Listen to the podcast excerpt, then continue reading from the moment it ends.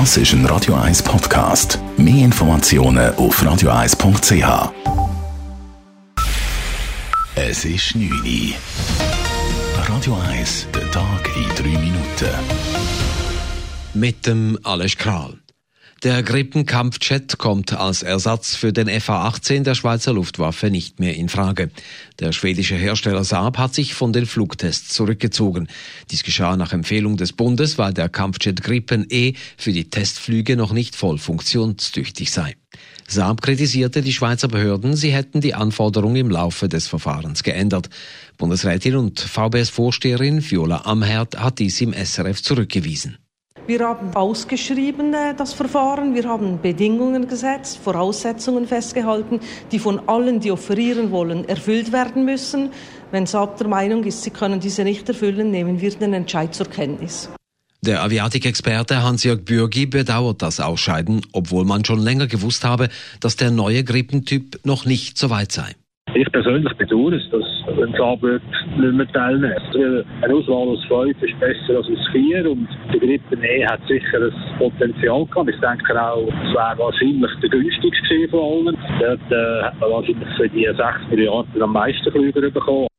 Nach dem Rückzug des Gripen nehmen nur noch vier Kampfjet-Hersteller an den Testflügen teil. Im Rennen sind noch der Tarnkappenflieger F-35 sowie der FA-18 Super Hornet aus den USA, der französische Rafale und der Eurofighter eines europäischen Konsortiums. Der Nationalrat möchte der Konzernverantwortungsinitiative weiterhin einen indirekten Gegenvorschlag gegenüberstellen. An seinem früheren Entscheid hielt er heute mit klarer Mehrheit fest. Über den Inhalt des Gegenvorschlags und über die Initiative selbst wird der Nationalrat erst wieder beraten können, wenn auch der Ständerat mit einem Gegenvorschlag einverstanden ist. Dieser hatte den Gegenvorschlag abgelehnt, ebenso wie die Initiative. Diese verlangt, dass Schweizer Unternehmen für Menschenrechtsverletzungen und Umweltschäden von Tochtergesellschaften im Ausland gerade stehen sollen. Der Gegenvorschlag nimmt dieses Hauptanliegen auf. Forschende der ETH Zürich haben eine Technologie entwickelt, welche aus Sonnenlicht, CO2 und Wasser flüssige Treibstoffe herstellen kann. Sie präsentierten heute die sogenannte thermochemische Prozesskette unter realen Bedingungen. Der synthetische Treibstoff ist CO2-neutral. Die Menge an CO2, die später ausgestoßen wird, ist gleich groß, wie zur Herstellung benötigt wurde. Insbesondere der Flugverkehr könnte mit der ETH-Technologie D1 deutlich umweltverträglicher werden. Im Golf von Oman sind zwei Tanker mutmaßlich angegriffen worden. Ein norwegischer Tanker fing daraufhin Feuer, ein deutscher Tanker wurde beschädigt.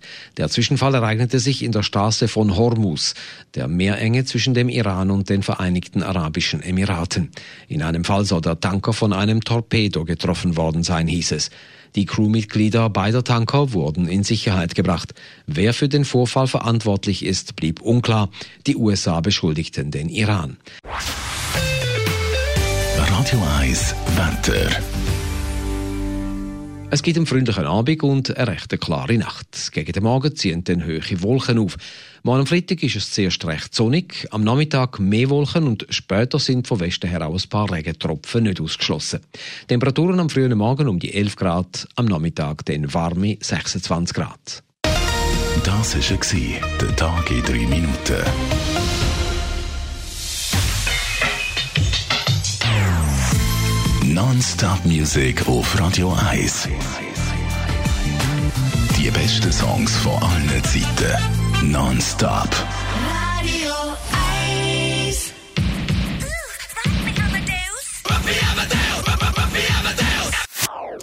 Das ist ein Radio 1 Podcast. Mehr Informationen auf radio1.ch.